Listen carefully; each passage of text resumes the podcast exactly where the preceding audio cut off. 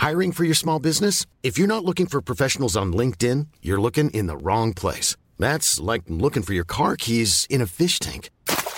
LinkedIn helps you hire professionals you can't find anywhere else, even those who aren't actively searching for a new job but might be open to the perfect role. In a given month, over 70% of LinkedIn users don't even visit other leading job sites. So start looking in the right place. With LinkedIn, you can hire professionals like a professional. Post your free job on linkedin.com slash spoken today. Heraldo Radio, la H se lee, se comparte, se ve y ahora también se escucha.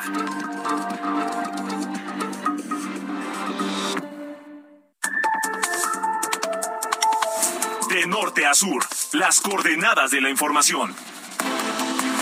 Con Alejandro Cacho.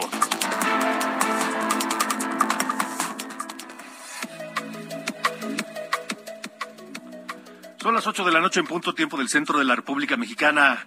Me da un enorme gusto saludarle a ustedes que nos escuchan a través de la cadena nacional de Heraldo Radio y por supuesto también a través de eh, Now en los Estados Unidos. Un abrazo fuerte desde la Ciudad de México y le pido me permita acompañarle la próxima hora, donde quiera que se encuentre, ya sea en casa, ojalá que sí, ya terminando el día, o eh, camino a casa, o tal vez todavía en la oficina, en el negocio, saliendo de la escuela, o tal vez entre una, una, clase y otra. Gracias de verdad por sintonizar de norte a sur este miércoles, miércoles 6 de julio de 2022, en el que tenemos mucha información y muchos temas.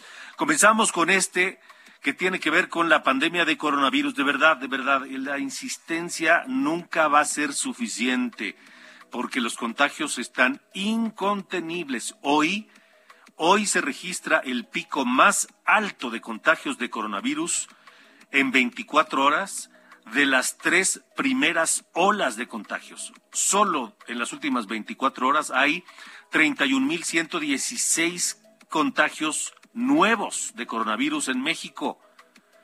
Además hubo 60 defunciones. Le voy a dar un dato, un dato. Tenemos, creo que todos coincidimos en que tenemos un gravísimo problema de inseguridad en el país. Un número altísimo, de los más altos del mundo de homicidios en México. Todos los días mueren pues alrededor de entre 80 y 100 personas diarias en México asesinadas. Personas que no debieron morir. Entre 80 y 100 más o menos al día. Una, una cantidad escandalosa. Bueno, ¿sabe cuántas personas han muerto por COVID en la última semana diario? más de 50. O sea, más de la mitad de los que son asesinados todos los días en México. Un número altísimo y una estadística inaceptable. Así que cuídese, cuídese. La Organización Mundial de la Salud reporta un incremento de 30% en los casos solo en la última semana. Y si al COVID le sumamos la viruela del mono, hombre, van en aumento los casos también. Platicaré esta noche con la doctora Roselín Lemus Martínez. Ella es doctora en biología molecular y celular de la Universidad de Oxford sobre la viruela del mono, que hay casos ya confirmados en México y tan cerca como en el Estado de México. Hay alerta roja en Tamaulipas. Una columna armada bloqueó la carretera de Ciudad Victoria a Monterrey para exigir la liberación de su líder, Octavio Leal Moncada alguien a quien se identifica como líder de las autodefensas en aquella, en aquella zona de Hidalgo, Tamaulipas, quien fue capturado ayer en Monterrey. En un manifiesto, esta columna armada amenaza con asesinatos y actos violentos contra la población civil en Ciudad Victoria si no es liberado este hombre Octavio Leal Moncada. Esta zona que domina este, este, este sujeto eh, Leal Moncada, es paso obligado del tráfico de migrantes y quién sabe de qué otras cosas. Así que imagínese de lo que estamos hablando. Pero en Monterrey, este hombre es de Tamaulipas, domina la, aquella zona norte de Tamaulipas, pero también fue capturado en Monterrey. En Monterrey, horas después de su captura, fue detenido su hijo, Octavio Leal, del mismo nombre. Y es este hombre sujeto de Andy Benavides. Y usted dirá, ¿quién es Andy Benavides? Bueno, Andy Benavides es la influenciadora, que no influencer, algunos dicen influencer, la influenciadora más, más, más, más importante de Nuevo León. Tiene millones de seguidores a través de sus cuentas de redes sociales. Y este, este, este hombre, el esposo de esta mujer, hijo del líder de autodefensas detenido, supuestamente fue capturado por haber golpeado a un médico, pero es demasiada coincidencia, y ya saben que en esto no existen las coincidencias, que el padre acusado de homicidio y líder de un grupo de autodefensas en Tamaulipas, un grupo violento, armado, es detenido en Monterrey y horas después también en Monterrey su hijo. Iremos con la información directo desde la capital de Nuevo León. Esta noche platicaré con la doctora en Derecho Leticia Bonifaz. Ella es integrante del Comité para la Eliminación de la Discriminación contra la Mujer sobre el proyecto de iniciativa que presentó el ministro presidente de la Suprema Corte, Arturo Saldívar, para prevenir, investigar, sancionar y reparar el feminicidio. Una iniciativa importante que, por cierto, ya tiene algunas algunas críticas, algunos señalamientos, los tienen, por ejemplo, eh, algunas, algunas mujeres muy destacadas en la lucha eh, en favor de las eh, mujeres y en contra de los feminicidios. Estaremos hablando de eso. También platicaré con Eunice Rendón, coordinadora de Agenda Migrante, sobre esta petición que están haciendo algunos condados al sur de Texas. Saludos al sur de Texas, nos escuchan en Brownsville, en Reynosa, en, en en Matamoros. Un, abrazo hasta allá. Bueno, pues algunos eh, condados al sur de Texas están pidiendo al gobernador Greg Abbott, que es, pues, no, los mexicanos no somos de su agrado, le están pidiendo declarar emergencia por invasión de migrantes en aquella zona sur de Texas. Y le voy a decir, esto yo lo vi hace 30 años en la frontera de Tijuana con San Diego. También al sur de San Diego, en San Isidro, algunos condados, pues pedían o se sentían invadidos por migrantes. Estaré hablando con Eunice Rendón al respecto. Murió un segundo mexicano en el tiroteo de Highland Park en eh, Chicago lamentablemente otro mexicano víctima, y hay una nueva orden de aprehensión en contra de Inés Gómez Montt. Todo esto aquí en De Norte a Sur esta noche. Comenzamos. One, two, three, o'clock, four o'clock, rock. Five, six, seven o'clock, eight o'clock, rock. Nine, ten, eleven o'clock, twelve o'clock, rock. We're gonna rock around the clock tonight. Put your glad rags on. Join me, hun. We'll have some fun when the clock strikes one. We're gonna rock around ritmazo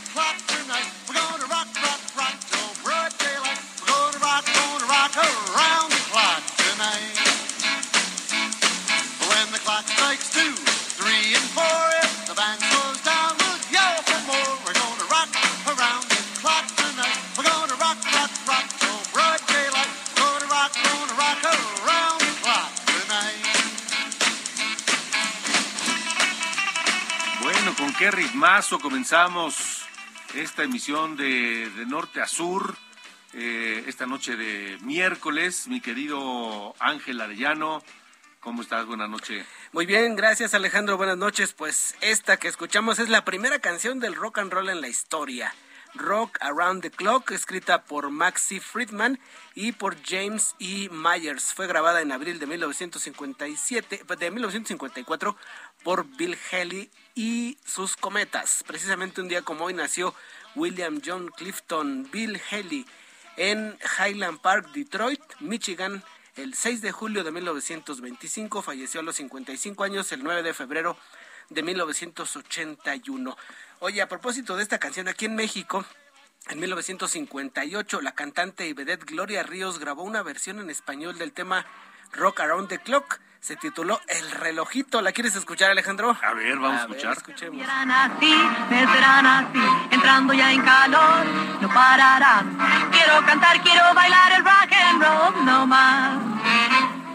Ahí está la versión de Gloria con el, eh, el, asunto de Gloria Ríos con eh, la canción de El, el relojito, Rock Around the Clock. ¿Te acuerdas cómo se hacían los, los covers, no? Por ejemplo, aquella de Good Molly, Miss Molly de Little Richard, que fue cantada aquí con el nombre de La Plaga por Enrique Guzmán y los Teen Tops.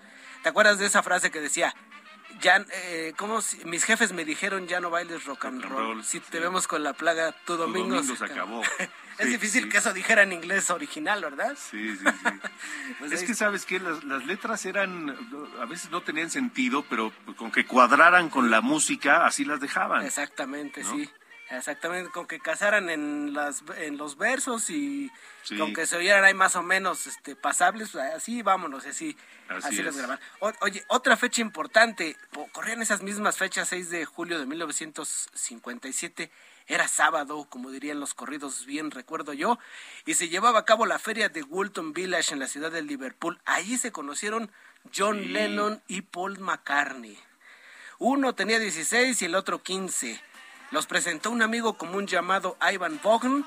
Paul relata que cuando llegó Ah, vio a, vio a John Lennon sobre el escenario que estaba cantando y no se sabía la canción, no se sabía la letra, pero le iba completando con frases inventadas, así como los covers de aquí del rock de los 50 así John Lennon. Se presentaron, ahí estaban los dos platicando y Paul McCartney inter- interpretó una canción llamada 20 Fly Rock de Eddie Cochran y pues ahí mismo lo invitó a que se integrara al grupo llamado Quarrymen. Unos meses después, Paul McCartney invitó a George Harrison, quien tocaba mucho mejor que ambos la guitarra. Y pues ya para completar el cuarteto, Alejandro, más adelante, se, ya cuando se llamaban Silver Beatles, tenían como baterista a un músico llamado Pete Best, pero pues el productor George Martin como que no le gustaba y Mejor contrataron a un reemplazo, Richard Starkey, que era muy aficionado a los anillos y que tenía como sobrenombre Ringo Starr. Así que ahí quedó integrado el cuarteto Liverpool. ¿Qué te parece? Sí, sí, gran fecha esta que muchos recuerdan, esta, la primera vez en que John Lennon y Paul McCartney se reunieron, se conocieron para formar este cuarteto histórico e inolvidable, Así mi querido Ángel. Y, sí. contra, y, y- y combinadas las voces, eh, pues crearon un sello indisoluble en la historia de la música y sobre todo cuando cantaban juntos como esta She Loves You.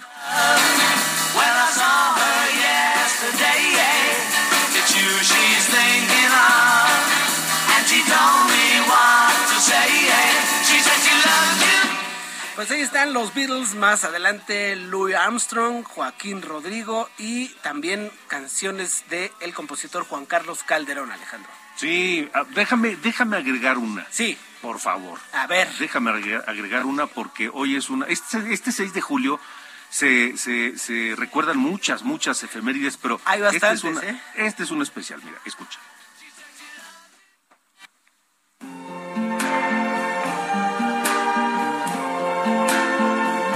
I see trees of green.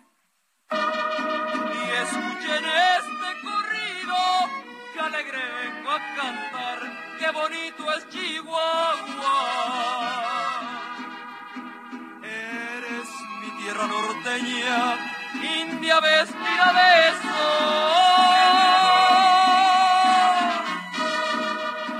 Brava como un león herido, dulce como una canción, qué bonito es Chihuahua. ¿Cómo ves, mi querido Ángel Arellano? Es que el 6 de julio de 1824 se erigió el estado de Chihuahua. ah, mira nada más. ¿eh? el estado más grande de la República Mexicana, el estado fronterizo con, con- con- con Texas, el estado que tiene 247.455 kilómetros cuadrados y 67 municipios, cuya ciudad más importante es Ciudad Juárez, fronteriza con El Paso, 3.741.869 habitantes según el último censo, y Chihuahua, gente, gente bonita, noble y leal, dice el corrido de Chihuahua. ¿Cómo ves? Pues muy bien, y, y afectados recientemente, muy presentes en las noticias por los asuntos de violencia, Alejandro. Sí. Pero pues una buena fecha para recordar Así a, es. a aquel, aquel estado del norte. Pues ahí está, muchísimas fechas, tienes razón, yo la verdad es que estuve ahí quitando unas y poniendo otras porque había Sí. bastante. Frida de- Kahlo, Sí. Maximiliano de Habsburgo, muchas, muchas fechas. Sí, Pero bueno, comencemos porque tenemos muchas cosas, mi querido Así es. Ángel Arellano. Vamos adelante, Alejandro, gracias. Sí, señor.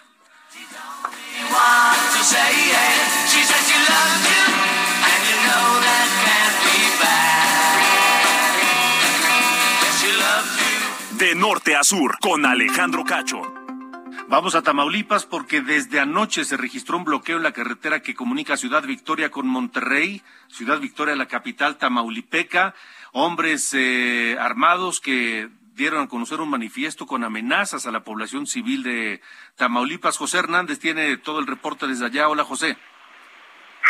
Muy buenas noches para ti todo el auditorio. La carretera Victoria-Monterrey continúa bloqueada desde anoche a la altura del poblado El Tomaseño por miembros de la columna armada Pedro José Méndez en demanda de la liberación de Octavio Leal Moncada, líder de la columna, detenido por el delito de homicidio en la ciudad de Monterrey.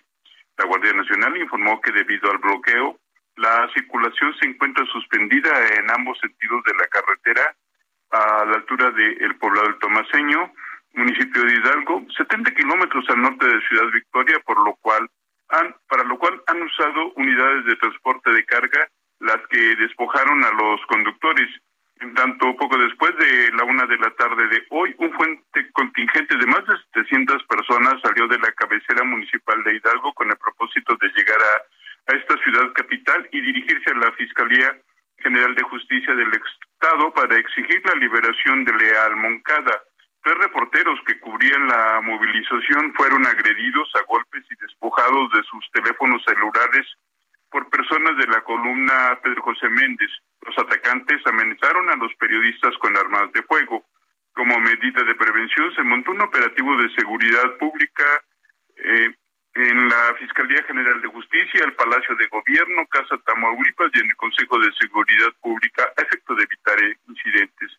La Policía Estatal y la Policía Investigadora han establecido un operativo en cinco puntos de esta carretera e invitan a los ciudadanos eh, que, a evitar circular por esta vía debido a la gran cantidad de trailers varados.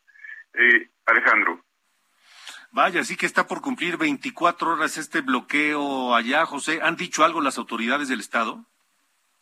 Eh, no, hasta ahorita no, no se ha establecido eh, un diálogo entre estas gentes que se están manifestando desde ayer por la noche y, y este y el, y el, gobierno del estado, pero bueno, ya sabemos que su exigencia es que se liberen a, este señor eh, Octavo Leal Moncada, quien es este su dirigente, eh, le llama apodado el Tarzán o, o el profe, quien fue detenido en la ciudad de Monterrey sí. eh, ayer eh, por la tarde, Alejandro. Y que ya había sido detenido también hace algunas semanas y que en aquella ocasión sí lograron su liberación. No, fue, fue sí, sí, no, fue hace, eh, no, no fue detenido, lo logró eh, evadir la persecución que hacía de él la, la policía. Yeah. Sí, no, no fue detenido, pero sí, hace, hace, hace varios años atrás sí estuvo detenido por eh, eh, por, por supuestamente por tráfico de drogas. Uh -huh. Y ahorita se le acusa de homicidio, supuestamente, ¿no? Sí, dos homicidios. Dos homicidios. Son dos o, o, homicidios. De acuerdo. Gracias, Ángel Arayano. Muy buenas tardes. Buenas tardes. Vamos contigo, Daniela García, en Monterrey, porque esto tiene cola allá en Monterrey. Te escuchamos. ¿Qué tal, Alejandro? Muy buenas noches. Pues sí, tiene cola acá ahora en Monterrey y es porque el hijo de esta persona que fue detenida aquí en Nuevo León, que es originaria de Tamaulipas, pues también fue detenido el día de ayer en la noche después de agredir y amenazar a un médico de la clínica Cristus Mujeres en el municipio de San Pedro.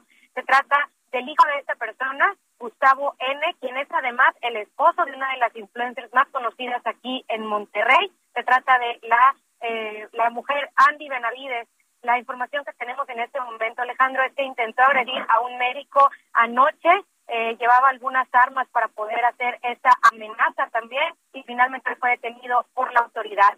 Ya llegó un acuerdo con la Fiscalía General de Justicia, un acuerdo para reparar el daño y no acercarse más a la víctima. Se tuvo una audiencia celebrada hoy por la tarde, el detenido identificado solamente como Octavio, de 50 años, se comprometió a llegar a un acuerdo reparatorio con el afectado. Así que bueno, pues esto es lo que se da a conocer de el familiar de esta persona que ha ocasionado las movilizaciones allá en el, en el estado de Tamaulipas. Tamaulipas, demasiada coincidencia para ser para ser este, verdad. No, bueno, Daniela García, gracias. Seguimos pendientes, Alejandro. Muy buenas noches. Buenas noches, 819. De norte a sur, con Alejandro Cacho. Esta noche. Me da mucho gusto saludar y le agradezco a la doctora en Derecho Leticia Bonifaz, integrante del Comité para la Eliminación de la Discriminación contra la Mujer, que platique con nosotros para hablar sobre el proyecto de iniciativa de ley que presentó el ministro presidente de la Corte, Arturo Saldívar, para prevenir, investigar y sancionar eh, el, feminicidio. Doctora Bonifaz, gracias por estar con nosotros. Buenas noches. Buenas noches, ¿qué tal? ¿Qué, opina de, esta, de este proyecto del, ministro Saldívar? Bueno, de entrada es un hecho inédito que de la Corte salga una iniciativa de ley. Obviamente tiene que pasar por alguna de las cámaras. No hay facultades para que de la Corte salga una iniciativa. Normalmente han opinado respecto de ley de amparo, ley orgánica del Poder Judicial, pero esto es algo fuera de, de lo común no puede ser una iniciativa de la Suprema Corte porque la Suprema Corte son 11 ministros, tuvieron que ser consultados y para mí lo más grave es que están ejerciendo está ejerciendo el ministro presidente una función que no le compete. La de hacer leyes no es su su facultad ni tampoco usar recursos para eso dentro del Poder Judicial. El Poder Judicial tiene su tarea. Por el otro lado, pues nadie va a negar que es muy grave el problema de los feminicidios y ahorita con esta iniciativa, si lo toma algún senador, algún diputado, eh, lo que se busca es federalizar, digamos, el feminicidio, porque se cambia el artículo 73 constitucional para que de allí venga una nueva ley que desde el nombre pues haya algo incorrecto porque no se puede reparar el feminicidio. Por el otro lado, aumentar penas o poner penas muy graves no es el problema. El problema es la impunidad. El problema de los feminicidios en México es que no se castiga al feminicida. Y entonces, si seguimos con la misma dinámica, yo no veo dónde está la novedad, más que en la parte de prevención remite a leyes vigentes. Entonces, yo no veo que sea algo que abone a lo que urge hacer, que es reformular todo lo que no está funcionando para realmente erradicar el feminicidio. Eh, pues ojalá que en el legislativo, quien sea que retome esta iniciativa, eh, les consulte a, ustedes o a algunas otras organizaciones en, eh, en favor de los derechos de la mujer o al propio Comité para la Eliminación de la Discriminación contra la Mujer para poder pues este mejorar todo lo que haya que mejorar, ¿no? Sí, y ya hay iniciativas presentadas, entiendo que de la propia senadora Sánchez Cordero, hay mucho trabajo en este sentido de Marta Lucía Michel, también de, de Patricia Mercado, entonces se me hace extrañísimo que salga una iniciativa como esta sin considerar lo que se ha trabajado en el propio Poder Legislativo. Sí, Marta Tagle a través de Twitter ya manifestó también sus sus comentarios sobre, sobre esta iniciativa del ministro Saldívar. Pues y si te vas a fondo, hay muchos errores de técnica legislativa. En el judicial se sabe juzgar, en el legislativo hay especialistas en técnica legislativa y yo creo que hay, hay muchas cuestiones que están mal planteadas. ¿Qué habría que hacer, doctora Bonifaz?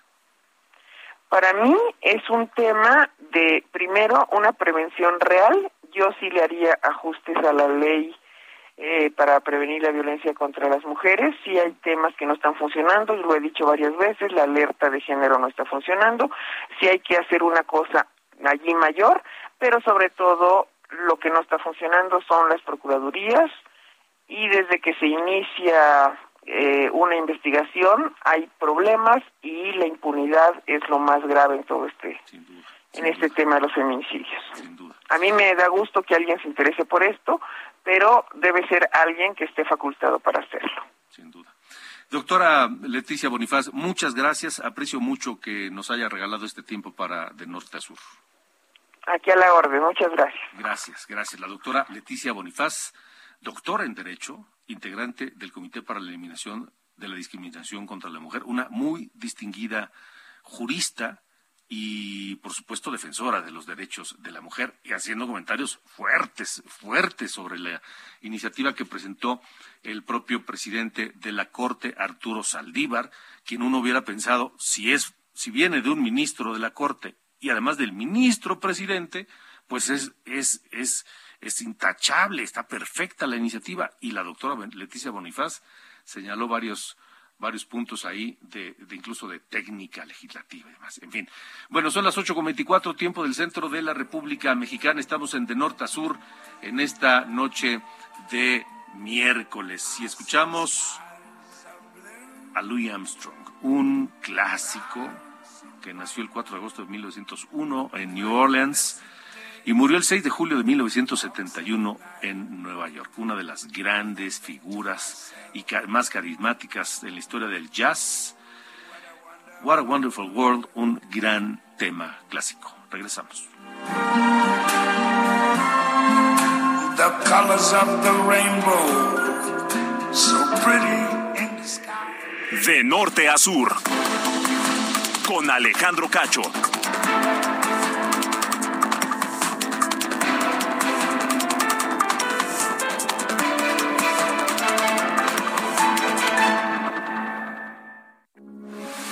Heraldo Radio, con la H que sí suena y ahora también se escucha.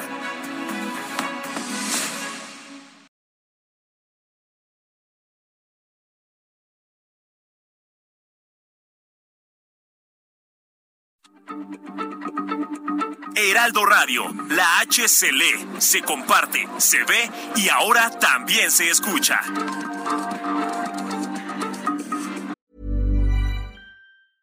Hey, I'm Ryan Reynolds. Recently, I asked Mint Mobile's legal team if big wireless companies are allowed to raise prices due to inflation. They said yes. And then when I asked if raising prices technically violates those onerous two year contracts, they said, What the f are you talking about, you insane Hollywood ass?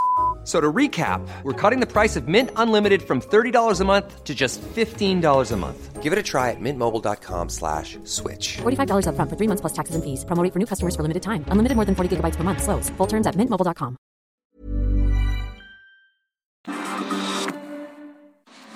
De norte a sur, las coordenadas de la información. Con Alejandro Cacho.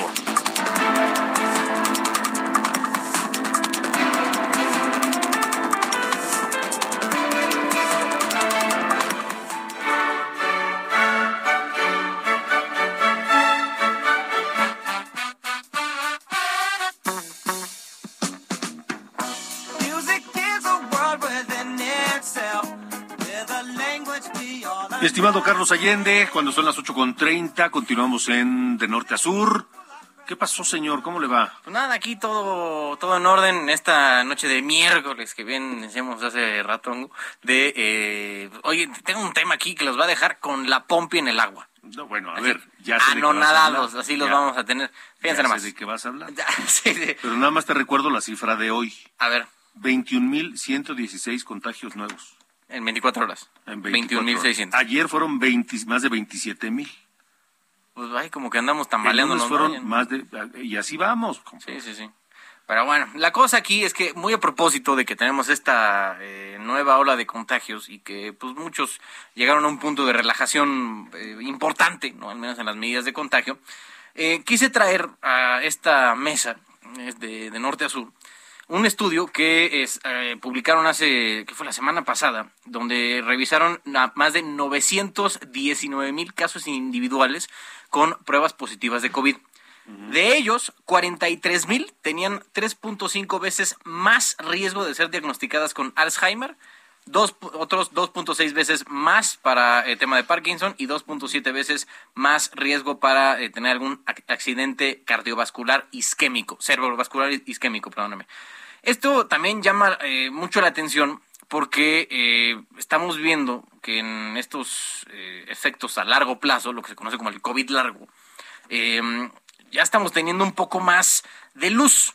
¿Por qué digo esta enfermedad es literalmente nueva? O sea, la tuvimos surcando ¿no? los, los aires de todo el mundo a partir de hace dos años y medio y apenas estamos empezando a tener resultados de estos eh, eh, efectos a largo plazo que está teniendo en los, en los cuerpos de los seres humanos que ya infectaron.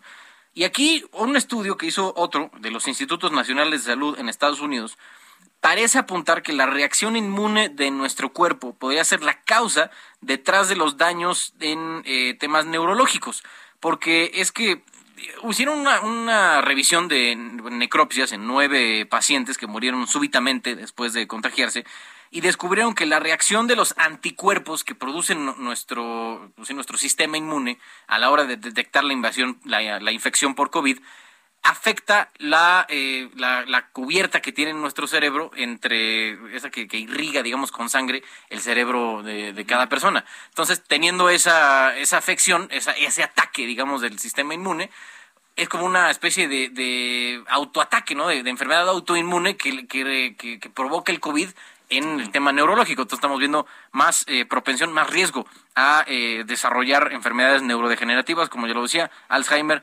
Parkinson y accidentes eh, cerebrales isquémicos. cerebrales, eh, cerebral, sí, Maldito bicho este, ¿no? No, es que está cañón, o sea, y apenas estamos empezando a ver esto, ¿no? Entonces, los efectos a largo plazo, entonces, a ver hay qué... una nueva cepa en la India. No, ya que nos agarran confesados. Es la segunda, ¿no? Que sale ahí de, de sí, India, según yo, la segunda. Sí, esta fue las primerillas ahí en 2020, pero bueno. Pues mira, es, es, parte de lo que empezamos a, a, aprender a conocer de esto de, del cobijas. Muy bien. Sir Carlos Allende, gracias. Fuerte abrazo, licenciado Igualmente, Cacho. igualmente, 8 con 34. De norte a sur, con Alejandro Cacho.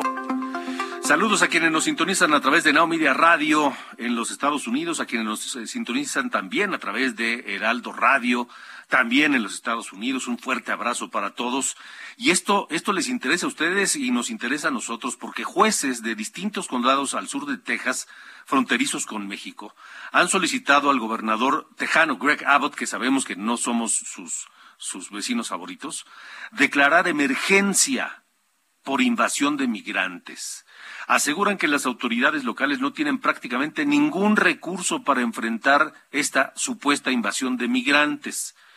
Petición que se da tras el hallazgo de los, del tráiler con 67 migrantes, 53 de ellos muertos, en San Antonio, Texas. Hoy saludo a Eunice Rendón, coordinadora de Agenda Migrante, consultora internacional en temas de seguridad, migración y bioética, para que nos dé su opinión ella como una autoridad en el tema sobre esto. Eunice, gracias por estar en De Norte a Sur. Buenas noches.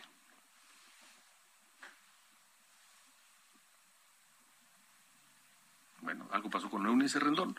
No la escucho en este momento, pero este. ¿Me, ¿me escuchas? Sí, ya te escucho. Hola, ya te Alejandro. Escucho. Buenas Hola, noches. ¿Me escuchas hola. ahí? Perfecto, Eunice. Buenas noches, gracias. Ya, ¿Cómo ves esta solicitud de los jueces allá en Texas?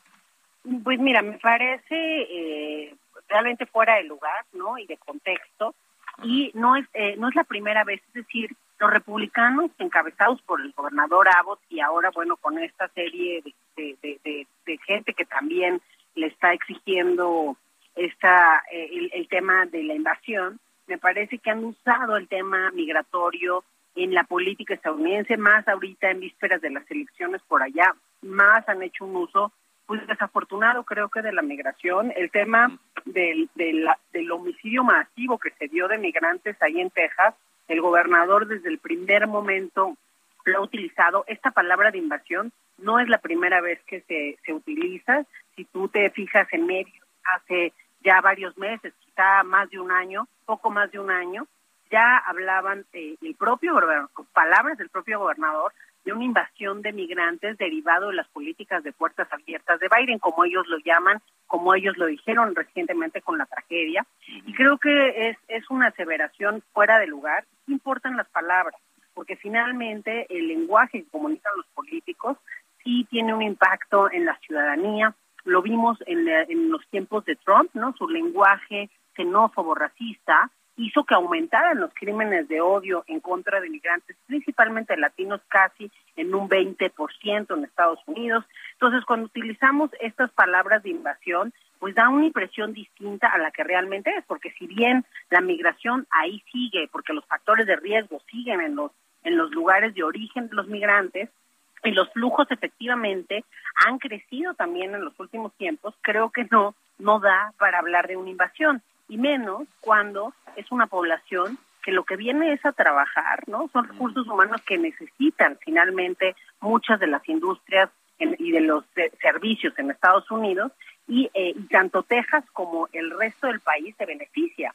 también de estos migrantes. Creo que la reflexión tendría que ser al revés, una exigencia no atender una invasión, sino más bien a cómo generamos mecanismos que sean más seguros eh, para, para los migrantes, para las personas y, eh, y reduzcan justamente los beneficios para los traficantes. Porque las opciones que están dando de más seguridad, más policía, más securitización o militarización en las fronteras, lo único que hace es generar que se vuelva más caro el paso porque es más difícil ingresar y que ganen más dinero los traficantes. Ese es, ese es el único tema que motiva, ¿no? Porque lejos de que veamos que con una amenaza la gente no viene, la gente sigue migrando y es por eso eh, que, que, este, eh, que, que vemos que las cifras van en aumento tanto eh, las que tenemos aquí en México con la Unidad de Política Migratoria, que salieron esta semana, como las de la patrulla fronteriza. Vemos que 2022 hay un repunte del flujo migratorio, si lo comparamos con 2021, casi entre un 40 y 60%.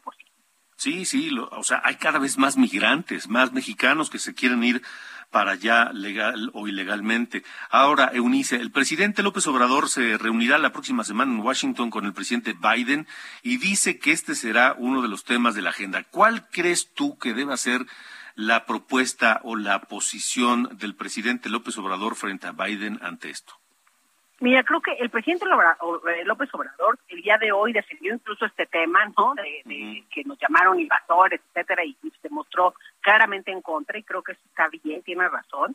Y creo que la visita debe aprovechar para ver diversos temas, pero particularmente en el tema de migración, creo que el acuerdo más importante al que deben llegar es a las visas de trabajo a un mecanismo de migración legal, porque finalmente eso es lo que hace, y que sea muy claro, o sea, no nada más que digan, sí vamos a dar más visas, sino que sea claramente hacia los migrantes estas visas destinadas, que tengan un mecanismo ad hoc en la temporalidad también de gestión de las mismas para que sea realista y para que sea útil y que permita conectar estos programas de migración legal de una forma más expedita y más adecuada entre la oferta y la demanda, porque finalmente muchos de estos migrantes pues van a terminar trabajando en industrias, en servicios, en empresas en Estados Unidos, qué mejor que ayudar ese camino a que sea más legal y mucho más seguro. Hay, hay ya experiencias creo interesantes, por ejemplo, con Canadá, el programa de jornaleros agrícolas, ¿no? Y con mismo Estados Unidos ha habido algunos programas también en el pasado. Creo que por ahí tendría que ser la respuesta con un enfoque más amplio y con algunos acuerdos muy puntuales, es decir, que no nos vayamos solo a más seguridad y de a más migrantes y sirve más como un muro, sino que realmente hagamos entender que no solo porque es el deber ser y la visión humanitaria que corresponde, sino porque nos conviene a todos que sea de esta forma y que sea por vía, creo yo, de la, de la migración legal en estos esquemas que pueden las cosas cambiar, a la par de una colaboración mucho más cercana en los temas de inteligencia, este, para el desmantelamiento de grupos eh, de traficantes que hoy mismo veíamos y que es algo que ya había yo mencionado antes. Los traficantes están en Estados Unidos, también son autoridades de Estados Unidos, algunos de ellos, ¿no? Y lo mismo pasa en México y en Centroamérica. Al final es una red de tráfico que, pues, justamente se aprovecha de varios este, perfiles dentro de la red para lograr su cometido. Sí, hay algo innegable. Los necesitamos y nos necesitan. Hay que encontrar la manera de conciliar todos los intereses y satisfacer todas las necesidades. Eso es lo que no han podido encontrar a lo largo de la historia los gobiernos de México y Estados Unidos y ese es el desafío para López Obrador, para Biden o para los que vengan en el futuro, Eunice. Claro que sí, creo que es, es exactamente eso, Alejandro. Hay que encontrar esas vías y sobre todo hay que ver cómo darle curso, seguimiento, puntualidad y acción a los acuerdos a los que se lleguen, porque ya en el pasado, recordemos, en esta misma relación bilateral, se ha hablado del acuerdo bicentenario, donde también había una vertiente de migración, se habló del acuerdo de ir a las causas, ¿no? pero al final no termina eh, con una acción realmente concreta y visible y creo que es momento para todos que eso suceda y ojalá que esta visita pues sea la oportunidad para ello. Ojalá que sí. Eunice, lo estaremos comentando. Te agradezco mucho que nos hayas acompañado esta noche. Muchas gracias y hasta luego. Gracias, hasta luego. Eunice Rendón, coordinadora de Agenda Migrante, consultora internacional en temas de seguridad, migración y bioética. Son las ocho con cuarenta y dos, tiempo del centro de la República Mexicana. Y nada más le voy a comentar algo rápidamente. Esta historia, esta historia de la invasión, de la teoría de la invasión, del complot, de, los eh, habitantes del sur de Estados Unidos, fronterizos con México, que se quejan de la presencia de los migrantes, yo la vi y la viví hace 30 años en, eh, en San Diego, California en las comunidades de Chulavista, de San Isidro, que son las, las más al sur de San Diego, y pues por donde primero pasan los migrantes al momento de cruzar hacia los Estados Unidos por la frontera de California, y entonces se quejaban de lo mismo, de una supuesta invasión de migrantes. Y se quejaban de que la presencia de los migrantes hacían feo el paisaje de San Diego, California, que se autodenomina desde entonces The Finest City in America, la ciudad más, más fina de América, de Estados Unidos. No pasó mucho, pero de cualquier manera no es una historia nueva. Veremos a ver qué pasa, qué pasa en el tema de Texas. Por lo pronto, a las eh, ocho de la noche con 43 minutos tiempo del centro de la República Mexicana, le comento rápidamente sobre la viruela del mono, porque la Organización Mundial de la Salud convocó a una reunión de emergencia ante el aumento de casos de viruela del mono que se han detectado hasta el momento más de seis mil en 58 países y por supuesto en México también ya hay hay viruela del mono, algunos casos incluso en el Estado de México. La doctora Roselín Lemus Martín es doctora en biología molecular y celular por la Universidad de Oxford y está esta noche con nosotros. Le agradezco que nos acompañe. Doctora, ¿qué sabemos de la viruela del mono? ¿Cómo debemos protegernos de ella? Buenas noches. Buenas noches, Alejandro. Sí, pues básicamente la viruela del mono eh, no es una enfermedad nueva, eh, digamos que es una enfermedad muy parecida a la viruela clásica. El, virus es de la misma familia.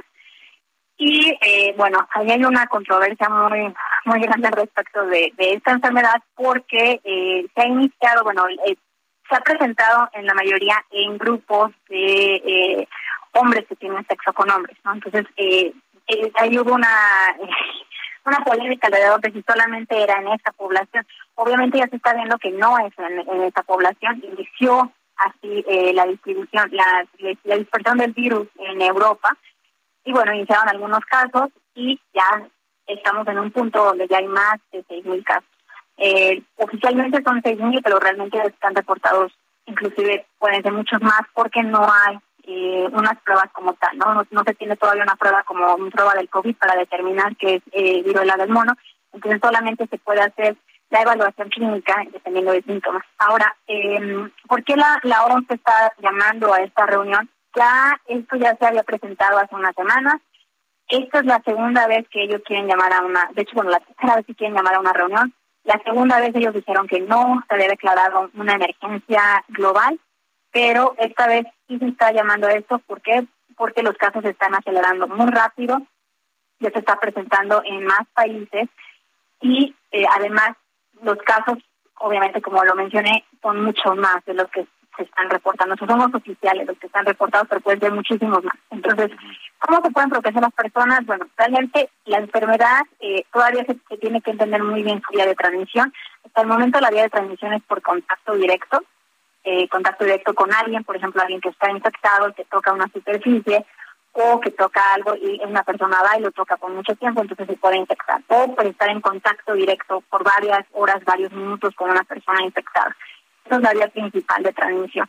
Todavía no se ha comprobado que sea una vía de transmisión aérea, como eh, SARS-CoV-2. Entonces, por el momento, bueno, las precauciones que se tienen que tener es obviamente alguien que está infectado se tiene que aislar. Eh, el periodo de incubación es mucho más largo que para COVID, son 21 días y son en dos etapas. La enfermedad eh, se divide en dos etapas. La primera fase es como si fuera una gripe, como un resfriado, y después empiezan a aparecer las lesiones. Y en ese punto, cuando son las lesiones, es cuando se puede ser más contagioso y eh, obviamente pues, son evidentes, entonces uno puede realmente ver esa persona que está infectada y alejarse, ¿no? Pero en la fase previa, obviamente no se ven las lesiones y se pueden infectar las personas. Entonces, obviamente, las seguir las mismas medidas que como seguimos como para COVID-19 pueden ayudarnos para la viruela del mono. Hasta ahora, como lo menciono, no ha saltado y no se ha presentado en eh, poblaciones, por ejemplo, embarazadas, pero ya se está presentando en niños, que eso es lo que llamó la alerta a la OMS, porque ya hay casos en niños en Europa. eh, al menos son cinco niños que ya han presentado la enfermedad. Entonces, esa por eso es la razón también que se, que se está llamando a declararla quizás una, una emergencia global. Doctora, ¿las personas vacunadas ya contra la viruela están protegidas? Sí, las personas vacunadas contra viruela están protegidas. Y también qué bueno que mencionas ese punto porque las vacunas contra eh, la viruela no están totalmente disponibles, hay eh, poca producción, de hecho solamente hay pocas compañías que están produciendo la, la vacuna y no hay una producción masiva. Por ejemplo, aquí en Estados Unidos ya se está aplicando la vacuna, pero se aplica a grupos de riesgo, que son solamente, hasta el momento el grupo de riesgo se considera hombres que tienen sexo con hombres, se considera un grupo de riesgo y esa es la población que se está vacunando y alguien que ya tuvo eh, contacto con alguien con, con viruela del mono. Son las, las únicas personas que se están vacunando porque las vacunas están limitadas. Pero las personas eh, mayores de 45 años muy posiblemente ya fueron vacunadas eh, con viruela, tienen la vacuna de la viruela, entonces ya estarían protegidos. Entonces, el llamado a, las, a, las, a, las, a los padres de familia, madres de familia, que vacunen a sus hijos, ¿no? Contra todo, que Eh, la, vacuna de la viruela no está disponible a los niños, ¿no? No, la, la vacuna de la viruela eh, ahora no se, no se está aplicando. De hecho, a las nuevas generaciones no se les aplicaba la vacuna de la viruela y no hay que confundirla con varicela, que son sí, dos virus completamente diferentes. Los niños tienen vacuna de varicela, sí, pero eso no protege contra viruela del mono. Entonces, la, eh, grupo- la, la vacuna contra la viruela entonces sería recomendada en este momento o todavía no sabemos?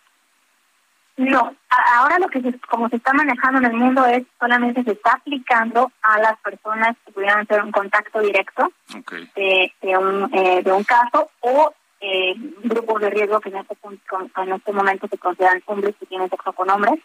Eh, en Estados Unidos, por ejemplo. En México todavía no se ha iniciado una vacunación. Como lo menciono, la vacuna no está tan disponible. La empresa que la produce no, no, tiene, no tiene la capacidad hasta el momento de tener una producción masiva. Eh, quizás se van a desarrollar nuevas vacunas contra viruela del mono, eh, pero hasta el momento solamente en, en personas que han estado en contacto directo que se han estado vacunando. De acuerdo. Pues, Entonces, eh, por el momento no se recomienda eh, la vacunación porque la, la, la, la vacuna no está tan disponible. de acuerdo. Doctora Roselín Lemus Martín, gracias por haber estado con nosotros esta noche. Con gusto, buenas noches. Hasta luego. La doctora Roselín Lemus Martín es doctora en biología molecular y celular por la Universidad de Oxford. Ya que hablamos de esto, eh, pues hay casos ya en el Estado de México. Leticia Ríos, te saludo. Buena noche. ¿Qué tal? Eh, buenas noches, Alejandro. Efectivamente, en el Estado de México se tienen registrados dos casos de viruela del mono confirmados en las jurisdicciones sanitarias de Zumpango y Chimalhuacán. Ambos se encuentran en sus domicilios con vigilancia epidemiológica, informó el secretario de Salud Estatal, Francisco Fernández Clamont. Los pacientes fueron identificados y atendidos en una primera instancia en unidades de salud de la Ciudad de México. Actualmente los dos se encuentran clínicamente estables y se mantienen bajo aislamiento. El funcionario precisó que se trata de dos hombres. El primero es un joven de 30 años que había viajado a Austria y el pasado primero de junio recibió la atención en una unidad de la Ciudad de México. El segundo caso es un hombre de 41 años del municipio de Chimalhuacán, quien vacacionó en el estado de Campeche y tuvo contacto con extranjeros. El 28 de junio, tras una consulta de valoración y seguimiento en la clínica de especialidades La Condensa, se, pues, se dio positivo a dicho padecimiento. El funcionario del EDOMEX eh, señaló que en ambos casos se llevó a cabo el cerco epidemiológico de las personas con las que estuvieron en contacto, así como el estudio de caso correspondiente. En todos los casos, eh, pues los resultados de las pruebas salieron negativas y pues son estos dos pacientes los que por el momento tienen este tipo de viruela en el EDOMEX, Alejandro. De acuerdo, Leticia Ríos, gracias por la información. Gracias. Muchas gracias, buenas tardes. Vamos, eh, 852. De norte a sur, con Alejandro Cacho. Bueno, antes de irnos le digo que esta semana comenzará la ampliación del hospital, la ampliación y equipamiento del Hospital Central Doctor Ignacio Morones Prieto en San Luis Potosí.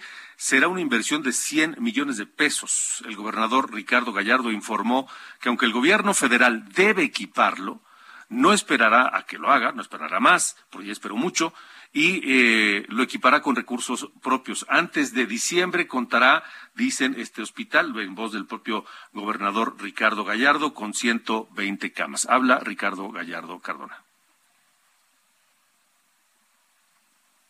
Hospital Central Viejo se va a cambiar al nuevo ya. No vamos a esperar a que lleguen equipos nuevos.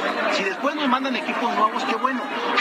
Iremos reemplazando los viejos por los nuevos, pero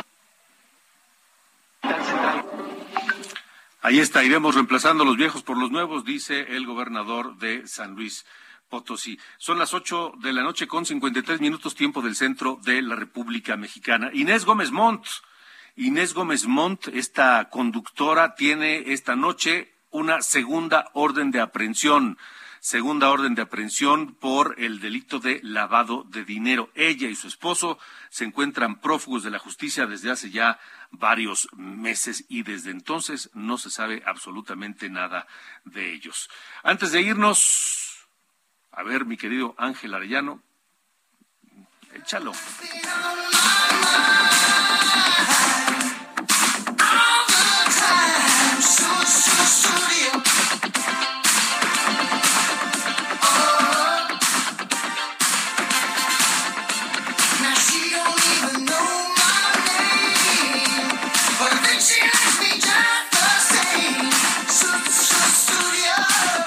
Tema es del, ah, del disco, del álbum No Jacket Required, y se llama Sususurio, que es de Phil Collins, el inolvida- ida- inolvidable e inconfundible, que el 6 de julio de 1985 consiguió el número uno de popularidad en el Billboard de los Estados Unidos con este tema. Yo me despido y lo dejo con Phil Collins, lo espero mañana a las 8 de la noche aquí en Heraldo Radio de Norte a Sur y a las 9 de la mañana en Heraldo Televisión en esta mañana. Gracias y hasta la próxima.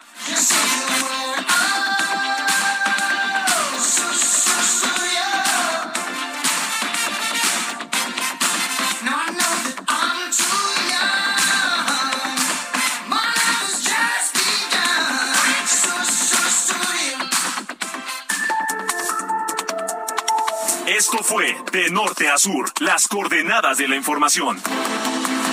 Con Alejandro Cacho.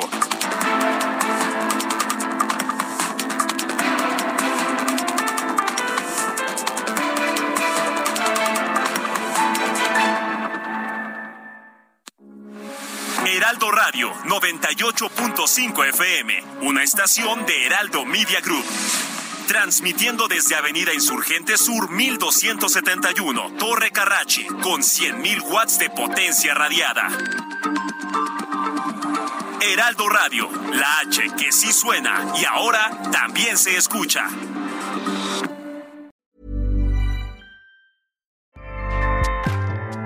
ACAST powers the world's best podcasts. Here's a show that we recommend. The Real Housewives is a guilty pleasure for most, but if you're looking to not feel guilty about that pleasure, tune in to Everything Iconic with me, Danny Pellegrino, where I break down all the messy moments and behind the scenes antics of Bravo's popular franchise. And on Everything Iconic, I also interview celebrity guests like Kelly Ripa, Kiki Palmer, Drew Barrymore, Cameron Diaz, and more about their guilty pleasures, their past work, and so much more. So if you're pop culture obsessed and find yourself watching way too much reality TV like me, tune in to Everything Iconic with Danny Pellegrino wherever you listen to podcasts.